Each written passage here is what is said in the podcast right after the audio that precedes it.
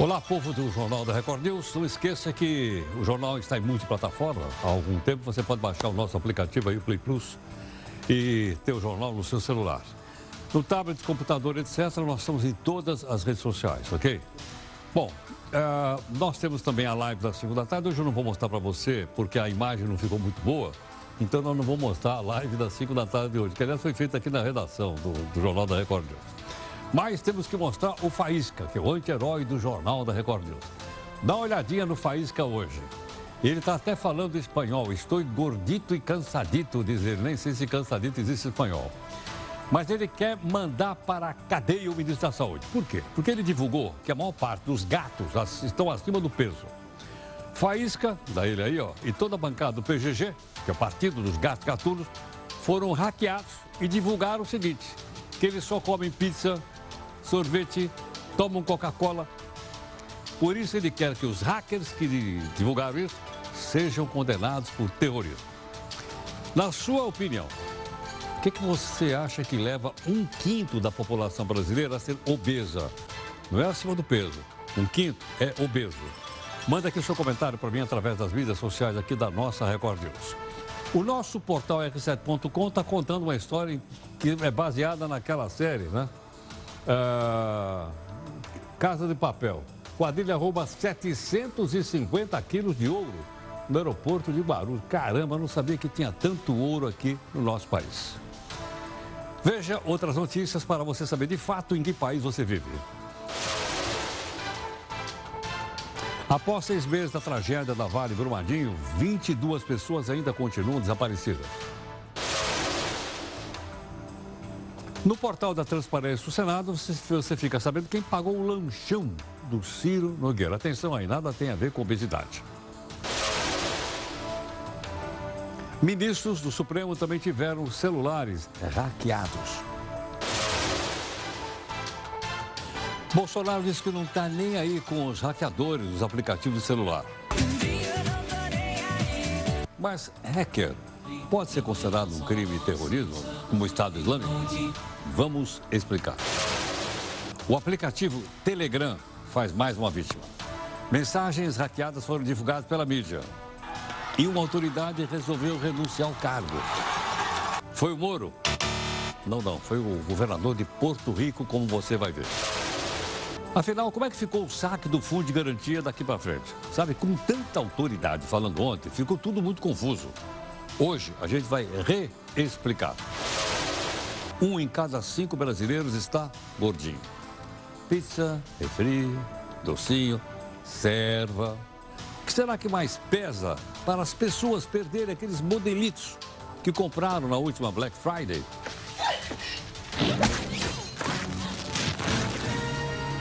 Não, tá. Na sua opinião, o que contribui para que metade da população brasileira esteja acima do peso Manda aqui para mim no meu Twitter aqui da Record News, Instagram ou então no Zap Zap que é o 11 São Paulo. 942 128 782.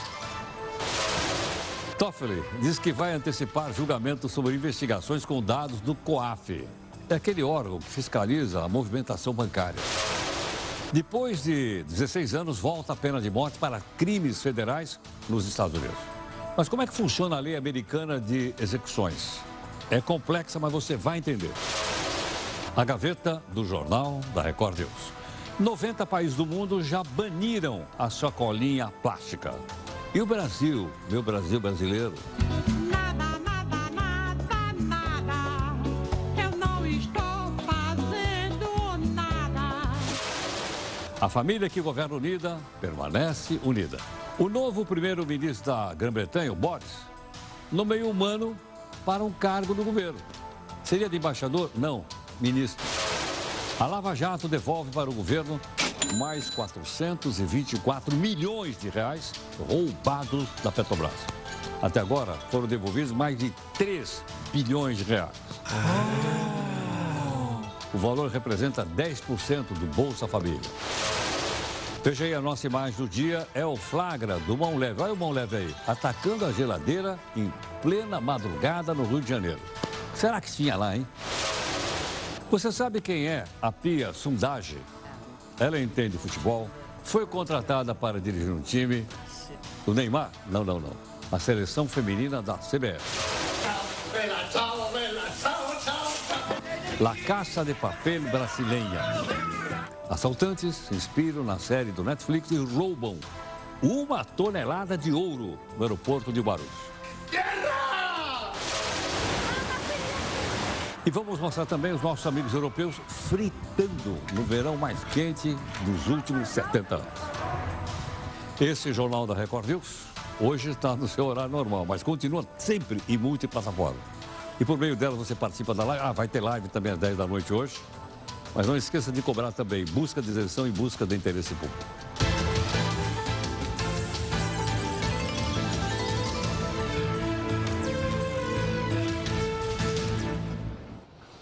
Bom, então não se esqueça que a nossa hashtag para você fazer comentários aqui é o hashtag JR News, ok?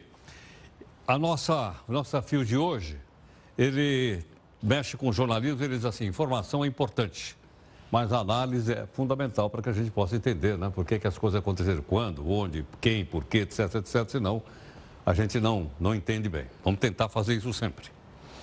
O ministro Sérgio Moro disse hoje que as mensagens capturadas pelos hackers presos pela Polícia Federal vão ser destruídas.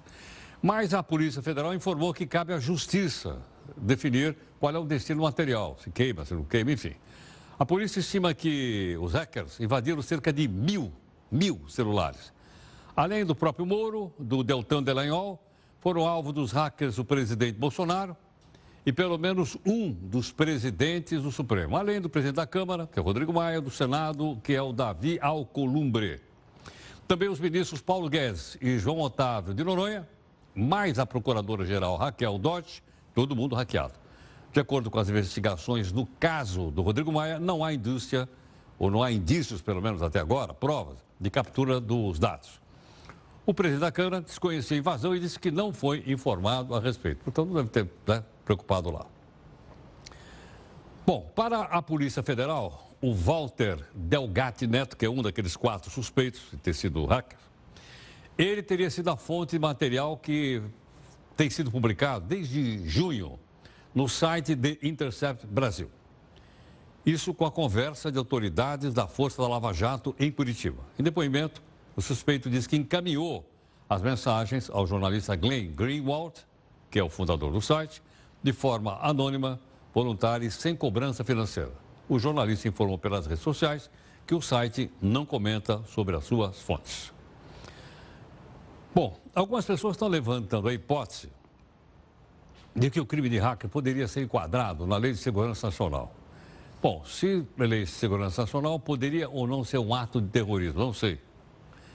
Agora, será que um ato de hackeamento poderia ser enquadrado dessa forma?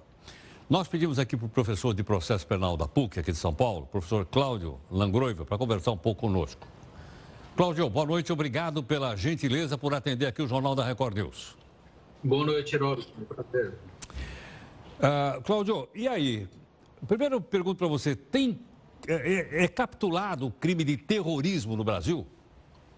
Tem uma capitulação, nós temos uma lei própria para o crime de terrorismo, na verdade, atividades preparatórias de terrorismo. Né? O terrorismo em si e as atividades preparatórias para esse crime tem uma lei própria para isso, tem previsão legal, mas é, bem diferente dos objetivos a, ah, aqui indicados nesses, nessas interceptações, nessas quebras dos sistemas de dispositivo, de celulares aí das autoridades públicas que tem vindo aí a, a mídia, a, a público.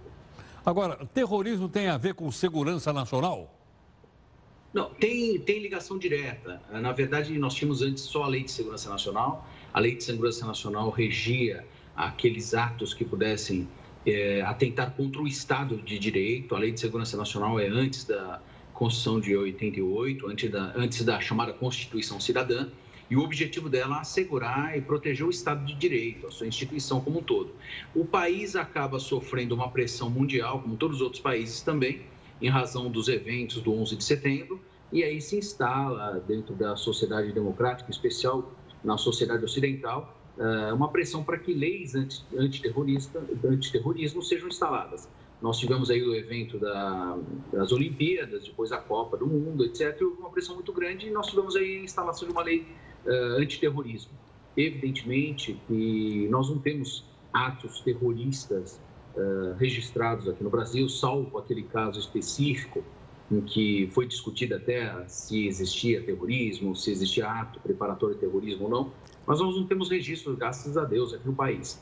E não acredito que também seja o caso nesse momento, mas elas dizem respeito à perseguição de pessoas que tentam destruir o Estado. Ela, nós não estamos falando de pessoas que violam a, a sistemática jurídica, pessoas que violam o sistema jurídico como um todo estão enquadradas dentro do modelo de Estado, respeitam as leis no demais e violam nesse sentido, sabendo que estão violando legislação e tem até um fim econômico. O terrorismo tem outra finalidade, não é esta finalidade. Agora, uh, Cláudio, não é muito subjetivo da gente definir quem é que tá, agiu para tentar destruir o Estado? É, na verdade, você tem todo um espectro de estudo específico sobre atividades terroristas no mundo é, históricos, principalmente na Europa, que é um berço da legislação como um todo, e também da história do terrorismo. Você tem aí uh, atividades terroristas que foram listadas no passado e depois também uh, já na Idade Moderna, mas também na Antiguidade, mas tudo dentro do contexto europeu da Constituição que seria uma atividade terrorista, aquela que pressupõe a destruição do Estado ele é um inimigo contra aquele Estado e as suas atividades estão destinadas a destruir aquele modelo de sociedade ao qual ele não acredita deva pertencer ou deve. É, nós estamos falando aqui com o professor Cláudio Langroiva. Temos condições de continuar? Ou cai? Foi travado. Bom, ok. Eu, infelizmente, nossa, nossa linha aqui caiu. Professor Cláudio Langrove é professor de processo penal da PUC. Ele lembrou um fato aqui que faz tempo que a gente não, não lembra, que o terrorismo não é coisa nova. Ele lembrou lá, o terrorismo vem do século XIX. Está associado a movimentos ligados ao anarquismo no século XIX, e atentados terroristas. Não é? E é bom lembrar o seguinte: foi um atentado terrorista que aconteceu em 1914, na cidade de Sarajevo, na antiga Bósnia. Voltamos com ele ou não? Voltamos. Desculpa, Cláudio Caio. Quando você falou da.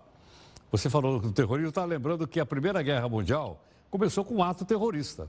Né? E que se fez um atentado contra o arquiduque Francisco Ferdinando, que é herdeiro do Império Austro-Húngaro, salvo engano. E Exatamente. aí aquilo acabou puxando a Primeira Guerra Mundial, não é isso? Exato. Essas atividades visavam destruir a estrutura de um Estado, né? A destruir a estrutura e o próprio modelo de Estado. Agora, as atividades terroristas hoje que a gente tem vivido são de outra natureza, né? Elas não estão mais aí na, no século passado, nós estamos vivendo uma atividade terrorista religiosa muito grande. A gente tem visto aí aqueles, o Estado Islâmico, a Al-Qaeda e todas aquelas derivações da, do, do, terrorismo religioso que efetivamente não tem a, a, acertado ou a, alcançado a nossa sociedade brasileira, graças a Deus, mas que tem alcançado o mundo aí, deixado todos inseguros. Mas eu não acredito que seja o caso que nós estamos vivendo aqui nesse momento, que está na mídia, não, não creio. Principalmente pelo histórico das pessoas, as pessoas são pessoas enquadradas socialmente, pessoas que têm uma vida social, que se submetem à sociedade, que re, é, reconhecem a sociedade e o estado em que vivem. E o terrorista não tem isso, ao contrário, o terrorista ele impugna esse estado, ele é contra aquela, aquele modelo de estado, ele é contra a existência do estado. Tá certo. Professor, obrigado então pela gentileza, pela participação aqui no jornal. Eu que agradeço, Heroto. Uma boa noite. Obrigado. Quero agradecer mais uma vez ao professor Cláudio Langrove, professor de processo penal da Faculdade de Direito da Pontifícia Universidade Católica. Então, pelo que eu entendi, os hackers, ou hackers, se você quiser, eles não estariam enquadrados na Lei de Segurança Nacional e, portanto, não seriam considerados terroristas. Foi isso que o professor acaba de dizer, dizer para a gente. Mas, sabe como é que é? Há debate, a mídia, como ele publicou hoje bastante isso, por isso é que nós pedimos a participação dele para que a gente possa entender melhor um fato dessa importância e dessa gravidade. Bom, por falar em hacker, o Telegram de novo. O Telegram é terrível. O Telegram parece assim, como é que a gente vai dizer? Um balde cheio de furo. Você bota água e vaza por todo lado. O Telegram, que é aquele aplicativo parecido aqui com o nosso Zap Zap, né, com o WhatsApp, fez mais uma vítima. Mas dessa vez não foi no Brasil, não foi em Porto Rico, que é um território não incorporado aos Estados Unidos. Quer dizer, bom, Quem é a vítima? A vítima é o, gover- é o governador lá, o de- cidadão chamado Ricardo Roseló. E por quê? É melhor você ouvir aqui o Lucas Belo. O governador de Porto Rico, Ricardo Rosselló, anunciou sua renúncia na noite de ontem. O motivo? Mensagens ofensivas vazadas do aplicativo Telegram. Chamado de Chatgate, o caso deixou indignada a população de Porto Rico, que foi às ruas pedir sua renúncia. O cantor Rick Martin foi uma das celebridades que participou dos protestos. Ele foi uma das pessoas ridicularizadas pelo governador. Nas mensagens vazadas, Rosselló e outros 11 homens compartilharam comentários considerados ofensivos a mulheres, homossexuais e jornalistas. Nessas mensagens, um colaborador do agora ex-governador fez piada com as vítimas do furacão Maria, que deixou quase 3 mil mortos no país, que fica na região do Caribe. Além das mensagens, ele ainda estava envolvido em um caso de corrupção. Em 10 de julho, o Ministério Público pediu a prisão de seis funcionários acusados de desviar 15 milhões de dólares em fundos federais. O dinheiro foi disponibilizado para a recuperação do país após a passagem do furacão. Olha, você viu agora ali, mostrei para você no, no portal aqui do Grupo Record, o R7, que um grupo de homens fortemente armados e disfarçados de policiais federais invadiu um terminal de carga do aeroporto de Guarulhos, aqui em São Paulo. Aí você vai dizer, peraí, você está falando do filme, aquela caça de papel? Não, não estou falando do filme. Estou falando da vida real. Eles roubaram lá 115 milhões de reais em ouro. Dá uma olhadinha então aqui no. né, Dá uma olhadinha aqui nas imagens. Vamos mostrar aqui, ó. Eles entraram então no aeroporto, disfarçados de policiais federais. Olha aí, renderam o pessoal ah, em duas viaturas que parecem da polícia. Eles já sabiam onde estavam, né? E olha lá, usaram inclusive uma empilhadeira. Aquilo é empilhadeira, ó. Empilhadeira.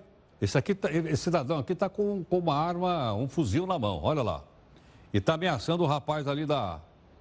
né? E, o- e os funcionários foram obrigados a ajudar a carregar o, o- o ouro. Olha aí, né? olha só. Olha, olha a quantidade de ouro que essa empilhadeira está tá carregando aí. E eles estão com o uniforme da Polícia Federal. Mas que coisa, o pessoal está ficando cada vez mais ousado. É ou não é? Olha aí, ó. E desapareceram. Depois os veículos foram encontrados, está aí a polícia, todo mundo correndo e tal. Obviamente, quem tiver informações, né? Tem aquele telefone 181, que é um telefone que você não precisa se identificar e passar informações para a polícia. Bom, nós vamos então aqui para a nossa primeira live. O jornal está em multiplataforma há um tempão. E a gente eh, quer saber de você o é seguinte: o que, que contribuiu para esse dado do Ministério da Saúde dizer que mais da metade da população está acima do peso, ok? Dá uma olhadinha no nosso zap zap aí para você participar conosco. Vamos lá? Olha, o ministro Supremo Dias Toffoli afirmou hoje que pretende antecipar o julgamento sobre aquele uso de dados do COAF. O COAF é aquele que investiga a movimentação financeira. E o pessoal estava usando em investigação e ele brecou. O Toffoli colocou esse julgamento no dia 20, 21 de novembro. Então aí que vai parar tudo.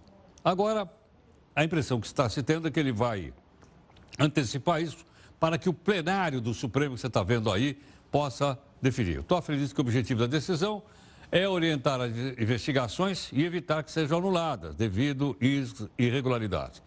O Toffoli negou que o intuito, o intuito, perdão, seja paralisar processos, como por exemplo aquele que sofre o senador Flávio Bolsonaro, investigado por movimentações suspeitas do ex-assessor dele, o famoso Fabrício Queiroz.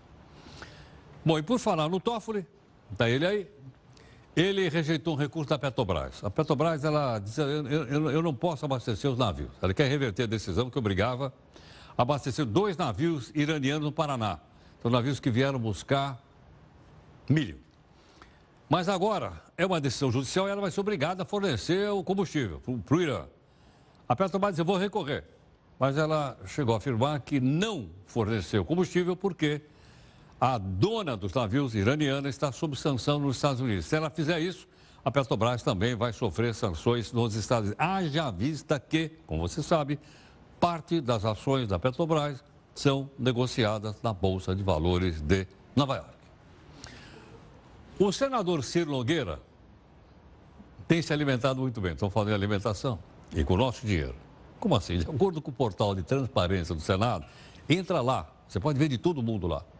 No mês de julho, ele recebeu R$ 1.230 para gastar com comida. R$ 1.230.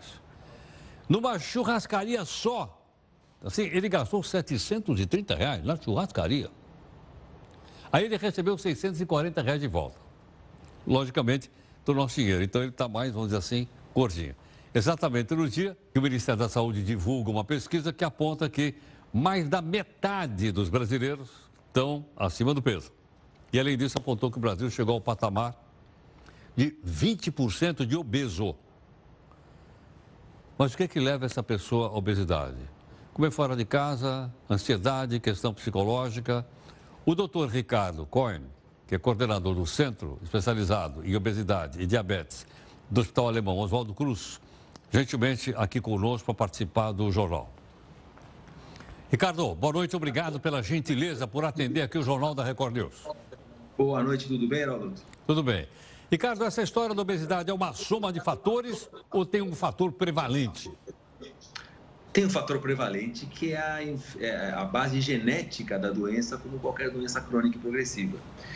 E essa genética interfere em alguns aspectos comportamentais. Então, primariamente, a genética empurra a que haja uma, uma, um relacionamento fisiológico das calorias, acumulando peso e o peso no lugar errado. Fundamentalmente é o peso no lugar errado que preocupa a gente, é o peso na gordura abdominal. Mas a genética é a grande base dessa pirâmide.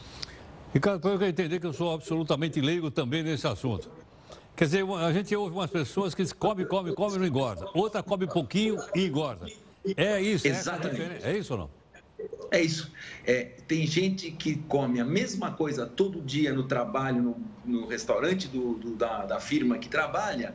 Um é magro, outro é portador de obesidade. Por quê? Porque ele tem uma predisposição genética para a obesidade. Não é, não é o hábito inadequado que vai ser o grande propulsor da obesidade, e sim, lamentavelmente, a informação que ele carrega geneticamente por gerações. Agora, Ricardo, o que fazer numa situação como essa se eu já nasci com isso? É, a prevenção, é uma boa pergunta sua, excelente pergunta. A prevenção da obesidade se faz através de comer melhor, comer corretamente, e se faz através da atividade física. Mas note, Geraldo, prevenção. O tratamento da obesidade não se baseia em boa alimentação, entre aspas, e atividade física. Isso é um complemento a alguma intervenção sobre a obesidade seja ela medicamentosa, seja ela cirúrgica, quando tem a indicação. Então, um complemento ao tratamento é a boa uh, prática de atividades físicas e a alimentação adequada. Agora, os supermercados, produtos cada vez mais bonitos, mais embalados, mais açucarados, também pesam ou isso é secundário? Pesam secundariamente. O exemplo maior que eu dou, Heraldo, para você é o seguinte: entra no consultório de um pneumologista alguém fumando um cigarro, com câncer de pulmão. Se o pneumologista falar pare de fumar, o câncer não vai embora. Ele tem que ser tratado com cirurgia, quimio, radioterapia e depois parar de fumar vai evitar a recidiva do, do, da doença obesidade. Então é a mesma coisa, o indivíduo que vai na prateleira do supermercado, que tem a predisposição genética e já está com obesidade, que tem indicação de tratamento, a gente tem que tratá-lo e orientá-lo a comer adequadamente e a fazer atividade física para diminuir a recidiva da obesidade. O tratamento primário é farmacológico ou cirúrgico. Cara, você falou recidiva da obesidade. Eu estava pensando em algumas pessoas que eu conheço assim, que fizeram cirurgia bariátrica para diminuir o peso e depois Sim. engordaram de novo. É uma recidiva pode... ou não? Você deve conhecer gente também, um homem amigo seu que teve um câncer de próstata, o câncer voltou depois, apesar do melhor tratamento disponível. Então, a gente tem duas formas de abordar isso. A primeira é a agressividade biológica da doença. Existem é, obesidades que são resistentes ao tratamento, mesmo o cirúrgico. E existem aqueles que, depois de tratada a obesidade com cirurgia, aí sim não entram na linha em relação a dieta e atividade física e a chance deles de reganharem o peso, recidivarem a doença a obesidade é maior. Então são duas coisas diferentes. Comportamento biológico da doença agressiva e mesmo que não tenha o comportamento biológico, aí a resposta B é o indivíduo que não seguiu na linha depois do empurrão cirúrgico pela cirurgia bariátrica. Quer dizer, é uma, é uma conduta que o sujeito tem que mudar para o resto da vida ou não? É, todo mundo todos nós cuidamos da alimentação, afinal de contas. Todos nós temos que, pelo menos teoricamente, né, temos que vigiar a alimentação, temos que vigiar a atividade física para prevenir a obesidade. E se somos portadores de obesidade, fomos tratados com remédios ou cirurgia, temos que continuar na linha com dieta adequada e é, é, atividade física. Sim. Esse é o receituário. Esse, é o, esse é o que tem, tem, tem que fazer, não tem jeito. É, esse aí nós não, não vamos nos livrar dele, não. Não, não, não. Você sabe que existem pesquisas fora do país em ciência básica da pílula do exercício, onde pílulas ou medicações, a pílula é uma, é uma metáfora, mas medicações que simulariam atividade física é, com seus benefícios, entre aspas. Até agora, nenhuma delas deu certo. Então, a gente procura um milagre para cair na nossa cabeça. Mas tem tanta coisa antes de cair na nossa cabeça que, por enquanto, vamos fazer atividade física e comer direito para prevenir a obesidade, vamos ser tratados adequadamente e fazer depois da atividade física comer menos ou comer melhor para manter o peso baixo. Certo. Ricardo, muito obrigado pela gentileza por atender aqui o Jornal da Record News. Obrigado, você sempre à disposição. Um abraço, Heródoto. Muito obrigado. Doutor Ricardo Cohen, que é coordenador do Centro Especializado em Obesidade do Hospital Oswaldo Cruz. Veja que coisa interessante. Nós falamos aqui de açúcar, de Coca-Cola, não sei se é pizza e tudo mais. E ele lembrou da predisposição genética. Nós não tínhamos falado disso. Ele, que é especialista, nos chamou a atenção de algumas pessoas que têm predisposição genética para engordar e outras não têm. E é aquele caso que popularmente, porque nós só falamos coisa popular aqui, vai dizer, pô, esse cara, é, é, eu não como nada engorda. Aquele cidadão lá aparece com cada bruta pedação aqui, eu vejo aqui na redação, pô, cada sanduíche desse tamanho, é, né? e o desgramado não engorda. É ruim, é, é, minha tia dizia assim, é, é magro de ruim. Não é, não. Essa disposição genética que precisa também ser considerada e entendida por nós, como disse aqui o nosso convidado, o doutor Ricardo. Bom, hoje tem muita emoção, tem mais emoção, eu diria para você, aqui na tela da Record News. Né? Afinal, com o Tottenham e Manchester, ou Manchester, se você quiser, pela International Champions Cup, que é a pré-temporada mais importante do futebol europeu. Em um jogo extremamente disputado, marcado por faltas e discussões, o Manchester United derrotou o Tottenham por 2 a 1. Na etapa inicial, aos 20 minutos, após uma bela enfiada de bola do brasileiro Andréas Pereira, Marcial abriu o placar para o Manchester após a falha do goleiro Gazaniga.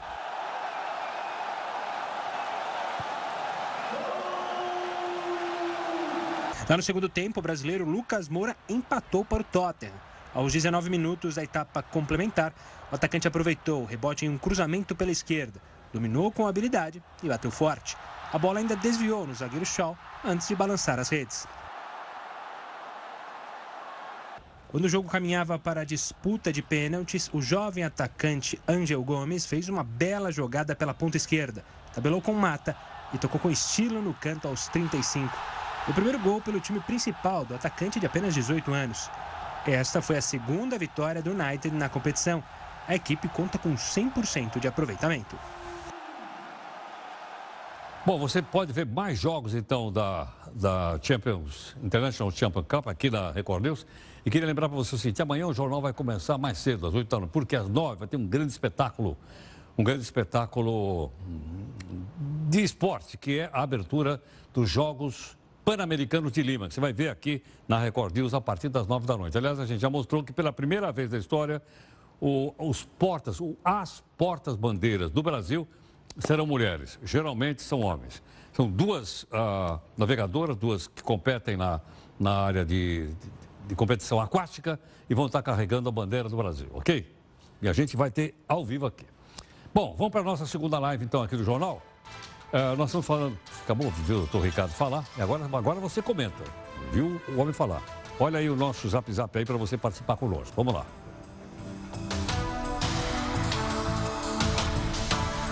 Cinco cidades da região metropolitana do Recife ainda estão em situação de emergência por causa da chuva que afetou toda aquela região e deixou 12 mortos. A chuva hoje deu uma trégua, é verdade. Mas o dia foi de muito trabalho, o pessoal teve que ir lá socorrer as máquinas, tudo mais, sobrando das casas. Ainda tem risco de deslizamento de terra, por isso o perigo do trabalho. a Defesa Civil continua retirando moradores da área de risco. Mas muitas pessoas não querem sair daí. O pessoal não quer deixar a casa. Só no Recife, na cidade, mais de 31 mil pessoas que moravam em área de morro teve que sair. E por mais que as pessoas saibam que a área de morro é perigoso, numa hora como essa, tem que sair das suas casas, as pessoas acham que nada vai acontecer. Infelizmente, olha aí, ó. Infelizmente, tem coisas como essa. Aliás, deslizamento de morro não é só nessa região. É em toda, em toda a costa brasileira, onde tem parte da Serra do Mar, Petrópolis, Teresópolis, ah, aqui a região de Ubatuba, ah, São Paulo. Ah, isso ocorre com uma certa frequência. O governo anunciou também um modelo alternativo para o saque das contas do Fundo de Garantia. Além daquelas medidas anteriores que todo mundo conhece. Ah, fui mandado embora e tal, fui lá tirei meu fundo de garantia. Bom, ontem tinha um monte de autoridade falando e algumas coisas até ficaram confusas. Eu até falei, dá uma olhada no portal R7 que tem lá o, o, na, a tabelinha e tal para a gente saber. Mas por esse motivo, nós optamos por dar mais algumas informações claras para você. Gustavo, com qual informação nós vamos começar hoje? Olá, Heródoto. Muda sim, mas só para quem quiser. O novo modelo é apenas uma opção para os trabalhadores. Sempre que o governo anuncia que vai liberar dinheiro para a população, claro, surgem muitas dúvidas. Todo mundo quer saber se terá direito ou não a resgatar uma graninha. Por isso, vamos responder alguns desses questionamentos. Quem poderá fazer o saque do FGTS? Essa resposta é simples. Todo mundo que tiver uma conta ativa ou inativa do Fundo de Garantia tem direito a resgatar uma parte. Como serão feitos esses saques? A partir de setembro até março de 2020, o governo vai liberar até 500 reais para todos os brasileiros com contas do FGTS. O cronograma de liberação desse valor, para definir quem pode retirar o dinheiro a cada mês, ainda será divulgado. Mas vai funcionar assim. Se você tem conta na Caixa Econômica, o valor será colocado na sua conta automaticamente, a não ser que você solicite o contrário. Se você tiver o cartão cidadão, poderá sacar o valor em um caixa eletrônico. O banco ainda não informou o procedimento para quem não tiver conta na Caixa ou cartão cidadão. Além dessa retirada inicial, o governo criou uma nova modalidade que permite aos cidadãos acesso ao dinheiro do fundo. A alternativa é conhecida como saque aniversário. E tem esse nome porque a partir de abril de 2020 você poderá receber um salário extra próximo à data do seu aniversário. Como funciona o saque aniversário? Uma vez por ano você terá direito a uma porcentagem do total do seu fundo. Ou seja, se você tiver mais de 500 reais em todas as suas contas somadas, você terá direito a uma parcela adicional. Por exemplo, quem tem 750 reais na conta recebe 40% desse valor, que são 300 reais. Com a parcela adicional de 50 reais, você poderá sacar 350 reais. Em outra suposição, quem tem 25 mil reais na conta recebe 5% disso, ou seja, R$ 1.250. Com a parcela adicional, a quantia sobe para R$ 4.150. O que é preciso ficar claro é que se você optar por essa modalidade, quando for demitido sem justa causa, não poderá sacar integralmente o valor do fundo no mesmo momento. E se eu não quiser realizar nenhum saque do FGTS? O saque aniversário só valerá para o trabalhador que comunicar à Caixa que quer receber os valores anualmente. Do contrário, ele vai continuar podendo sacar o FGTS somente nas situações previstas em lei, como compra da casa própria, aposentadoria e demissão sem justa causa. E se eu escolher o saque anual e quiser voltar atrás? Essa escolha tem uma carência de 25 meses. Ou seja, precisa esperar dois anos para voltar à modalidade tradicional que nós já conhecemos. O mesmo vale para quem for demitido sem justa causa. Você só poderá resgatar todo o dinheiro do FGTS se depois de dois anos da sua mudança para o saque aniversário, você decidir retornar o modelo rescisório. Se eu sacar o dinheiro do FGTS, eu perco direito à multa de 40% sobre o saldo? E optar por retirar até 500 reais ou pelo saque aniversário, não perderá o direito à multa de 40%. Ela será calculada em cima do valor total depositado na conta vinculada e você recebe assim que ocorrer a demissão. O saldo do fundo permanece intacto. Esclarecidas as dúvidas, fica agora a critério de cada um decidir o que prefere. É com você, Heródoto. Grato. Olha, eu sei que ainda é complicado, mas não vamos nos adiantar porque ainda vai começar é, esse, esse, esse processo é um processo lento, não é de um dia para o outro. Então, aos poucos, a gente vai entendendo, a gente vai conversando lá com o gerente do banco, com as pessoas, e aí cada um vai é, optar por, pelo que achar melhor em relação ao seu saldo no fundo de garantia. O único de, de, detalhe que eu queria dar a você, não esqueça que deixar dinheiro no fundo de garantia não é bom negócio. Ele rende 3% de juros ao ano. 3%. Metade da caderneta de poupança que rende 6%. Hoje você tem mais ou menos uma inflação ao ano de 3 e um pouquinho. 3. Se for 3 de inflação e eu ganho 3 lá, eu não ganhei nada. Eu empato com a inflação. Percebeu ou não? Por isso é bom você avaliar também por aí. Bom, o governo dos Estados Unidos, o governo federal, anunciou que vai retomar a pena de morte uh, no país. Isso significa, então, que mesmo os estados que hoje não têm pena de morte, teriam que passar por ela, ela seria aplicada em que tipo de crime? O doutor Bruno Ferulo, que é advogado, criminalista, está gentilmente aqui no estúdio do jornal.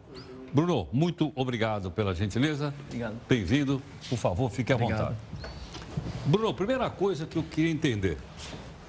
Tem duas leis nos Estados Unidos, uma estadual e uma federal, é? Exatamente. Hoje em dia, nos Estados Unidos, é, existem as leis estaduais, cada estado tem a sua legislação e a lei federal que está acima de todos os estados. É por isso que, às vezes, tem cidadão que é condenado num estado e não é condenado no outro, porque a lei é diferente? Exatamente. Dependendo do crime, tem crime que em alguns dos estados é crime, o, o crime que a- leva a pena de morte, outros estados que não é crime ou que levam a pena de morte. Entendo. Agora, é, dá um exemplo de crime federal. Por exemplo, Por exemplo, terrorismo. o terrorismo. Terrorismo é crime federal É crime lá? federal, exatamente. É, o Donald Trump agora está querendo incorporar também é, aos, aos, a- a- aos homicidas de grandes massacres nos Estados Unidos, no caso da, por exemplo, no caso de, da, da maratona de Boston, eles estão querendo implantar também a pena de morte para esse tipo de, de massacre de terrorismo. Aquele que às vezes entra em escola, atira na pessoa, é- Exatamente. seria exatamente, terrorismo. Seria terrorismo. Exatamente. Então eles querem implantar isso agora nos Estados Unidos. E depois de 16 anos, é, voltou agora a, a- a- a- a pena de morte para crimes federais.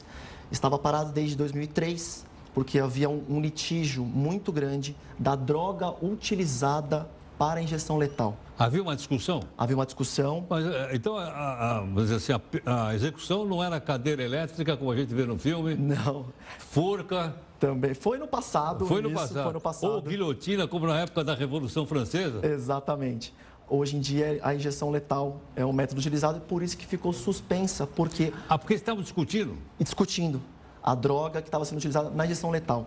E aí o Congresso, pelas suas duas casas, aprovou e o Donald Trump sancionou a lei para Então agora tem uma determinada droga. Existe uma determinada droga agora. Inclusive, as, farma- as- as farmacêuticas dos Estados Unidos não querem disponibilizar essa droga para o próprio Estados Unidos, para a injeção Pro letal. governo. Para o governo dos Estados Unidos. Porque alguém tem Exatamente. que fabricar a droga, né? Exatamente. Alguém tem que fornecer essa droga para o governo para ele poder implantar isso eh, no indivíduo que está no corredor da Agora, morte. suponho que o cidadão tenha cometido um ato terrorista como esse, Certo. num estado onde não tem pena de morte. E aí? Ele seria levado para outro lugar, ele seria executado lá, mesmo assim? Como que seria? É, então, a lei federal, ela rege sobre todos os Estados Unidos inteiro. Se for um crime de terrorismo e for a corte do Estado eh, eh, comprovar que isso foi um crime de terrorismo, sim, ele será levado à pena de morte no âmbito federal. Sei. Então eu tenho também nos Estados Unidos, como tenho no Brasil, uma justiça federal. Exatamente. Nos Estados Unidos, a lei federal é, é é a, na pirâmide, ela é o topo da pirâmide hoje, tem que todos respeitar a lei federal. Entendo. Agora, é, não fica um pouco confuso os estados terem, vamos dizer assim, legislações diferentes do governo federal e às vezes diferentes um do outro? Porque aqui não temos, né? Aqui é tudo Não, a mesma coisa. tudo- tudo a mesma igual. coisa, Código exatamente. Penal vale para todo Para mundo. todo, para o território inteiro do Brasil vale o Código Penal. Lá não, cada estado tem a sua lei, cada estado tem a sua, a sua pena para cada tipo de crime. Tem estados que, por exemplo, beber na rua é um crime, tem estados que beber na rua não é crime. Depende muito, varia de estado para estado. Entendo. Agora, de onde veio isso? Da, diz da, da pena? Da pena? Não, eu digo dessa diferença de lei. Vem de onde? Vem desde o fundamento, da Desde, fundação? desde lá, de- da, da, da, época da Revolução, enfim, cada estado implantou o seu, a, sua, a sua lei e aí a lei federal que rege hoje sobre todos os estados dos Estados Unidos. Quer dizer, posso entender então que eles, os estados dos Estados Unidos tem mais autonomia que dos estados da República Federativa do Brasil, é isso Exatamente. Tem mais, tem mais autonomia, sim, do que os estados aqui do Brasil. Porque lá, uma lei federal, ela é superior, como aqui no Brasil também, aos estados, e, e lá a pena de morte agora está sendo implantada como é, a injeção letal para todos os, os crimes federais. Entendo, entendo. Agora, é, o, o, país chama, o Brasil chama República Federalista. Federalista, que eu aprendi lá na escola, é quando vários estados se juntam. Exato. Não é isso não? Exato. O que aconteceu lá. Exato. Agora, aqui não é assim, pô. Aqui o federalismo é o contrário, as avessas. É, exatamente. A, a legislação do Brasil foi implantada, a Constituição Federal é implantada diferente de 88, é implantada diferente dos Estados Unidos. Cada um tem a sua legislação federal, como diz lá, lá a, a legislação federal é uma, no Brasil é outra legislação federal. Entendo. Quer dizer, isso são raízes, como você disse, raízes históricas. Exatamente. Já nasceram assim. Exatamente, é, desde lá de trás. Porque, da, na verdade, os Estados Unidos não foi como o Brasil. O Brasil nasceu, nasceu global, unitário. Exatamente. É, não, e lá não. Lá foram 13 colônias que se juntaram para formar um país. Exatamente. Aí, uma por uma, teve que dizer, eu quero participar desse país que estão fundando aí. Exatamente. Mas eu quero manter minha autonomia. A, mi, a minha legislação, a minha Aqui autonomia. Não. Aqui, Aqui é VAPT, vamos, vamos todo mundo. Todos tiveram que incorporar uma legislação só. Exatamente. É interessante é isso, hein? E tem um estudo interessante de 2014 da, eh, dos pesquisadores da Michigan e da Pensilvânia que apontaram que 4% dos presos que foram levados à morte, foram levados à pena de morte e injeção letal eram inocentes. Ah, é? 4%? 4%. Uma pesquisa de 2014 é, apontou que 4% dos presos que foram executados é, eram inocentes. inocentes. Agora, uma coisa interessante, eu, me parece que também nas Filipinas estão querendo voltar com pena de morte, salvo engano. Exato. Na sua avaliação, a pena de morte está sendo desativada, está sendo reativada. É, Como é que é isso? Alguns países, é, para poder, é, é, por exemplo, nas Filipinas, o tráfico de drogas, por exemplo, eles estão tentando é, banir o tráfico de drogas no país. Então, eles estão implantando essa pena muito mais grave para tentar banir o tráfico de drogas nas Filipinas. Sim. E com pena de morte? Com a pena de morte. Eu me lembro uma vez que viajei para a China e carimbaram o meu passaporte, assim, bimba. Na China, tráfico de droga é punido com pena de morte. Exatamente. Quer dizer, me avisaram quando você pisou no turista. E a hora que eu li aquilo, ela, quer dizer, não vai, não vai dizer que eu não sabia. Exatamente. E não estava escrito em chinês, estava escrito em português. Em português. É, exatamente. Eles, como o senhor disse, é, eles citam, eles deixam você ciente das legislações do país para que quando você pisa no, no, no, país deles, não cometa nenhum tipo de delito, que aquilo vai levar a uma pena de... É uma, é uma intimidação para o turista ou para qualquer pessoa que frequente Agora, você país. diz, bom, 4% das pessoas que morreram na pena de morte eram inocentes. Sim. Bom, a vida, infelizmente, não se restaura. Exato. Mas aí, a família tem direito a uma indenização do Estado? Tem. Tem? Tem, tem. Inclusive, é, recentemente, é, é, teve, um, teve um caso no, no Central Park de presos, eles foram presos inocentes, depois de 12 anos foram provados que eles não, não cometeram aquele, aquele crime, que era um crime de estupro que houve no Central Park. E essas pessoas foram indenizadas pelo Estado, aproximadamente 42 milhões para dividir entre quatro pessoas que estavam sendo acusadas injustamente. Sim, como forma de reparação, de reparação. pela injustiça que sofreram. Exatamente. Está ótimo. Bruno, ficou muito claro. Muito obrigado pela gentileza. Agradeço. Prazer em te conhecer. Prazer é muito, muito grato. Doutor Bruno Ferulo, advogado criminalista, explicando então para a gente aí a questão dos Estados Unidos, a volta então da pena de morte, com eles, ela estava suspensa, na verdade eles nunca se livraram dela. Ela estava suspensa e eu não sabia, entre outras coisas que eu aprendi com ele, eu também quero não saber que era uma discussão a respeito do tipo de medicamento que é aplicado nas pessoas para matar a pessoa. E até via, tá? Chama pentopental, alguma coisa? Pentopental. Bentopental. Exato. Né? Bentopental. Eu não sabia, aprendi isso hoje. Bom, vamos aqui para a nossa terceira live do jornal. Você continua opinando aqui para a gente sobre a entrevista que você viu agora há pouquinho aqui. A seleção de futebol tem uma nova treinadora, o Tite. Ué, mandaram o Tite embora? Não, não, peraí, estou falando do time feminino do Brasil, da seleção brasileira de futebol feminino. E ele vai ser dirigido por uma treinadora da Suécia, que se chama. Vamos acostumar com o nome dela, que é um nome meio diferente para nós. Baixa um pouquinho para eu ver o nome direitinho dela, porque senão. Aí, tá aí. Chama-se Pia Sundage. O nome dela é Pia Sundage. Eu tenho uma amiga que se chama Pia. Pia Sundage. Mas aí a gente fez aqui para você um pequeno perfil dela e quem conta é o Lucas Belo. Aos 59 anos, Pia Sanreide é uma das mais experientes técnicas de futebol feminino do mundo. Ela irá comandar a seleção brasileira a partir de agora. Uhul! Pia assume vaga deixada pelo técnico Vadão, demitido após eliminação nas oitavas de final da última Copa do Mundo. Nascida na Suécia, Sanreide jogou profissionalmente por times de seu país e por sua seleção entre 1978 e 1996. Desde que parou de jogar, é treinadora e alcançou o sucesso na seleção americana, tetracampeã mundial o time mais vitorioso do esporte. Conquistou medalhas de ouro nos Jogos Olímpicos de Pequim em 2008 e Londres em 2012. Ainda foi vice-campeã da Copa do Mundo de 2011. Ao deixar a seleção americana, assumiu o comando da Suécia em 2012. Voltou a surpreender, levando um time mediano a conquistar a medalha de prata nos Jogos Olímpicos do Rio de Janeiro em 2016. As suecas eliminaram o Brasil na semifinal. Pia Sanreide ainda foi eleita a melhor treinadora do mundo pela FIFA em 2012. Pia Sundhage.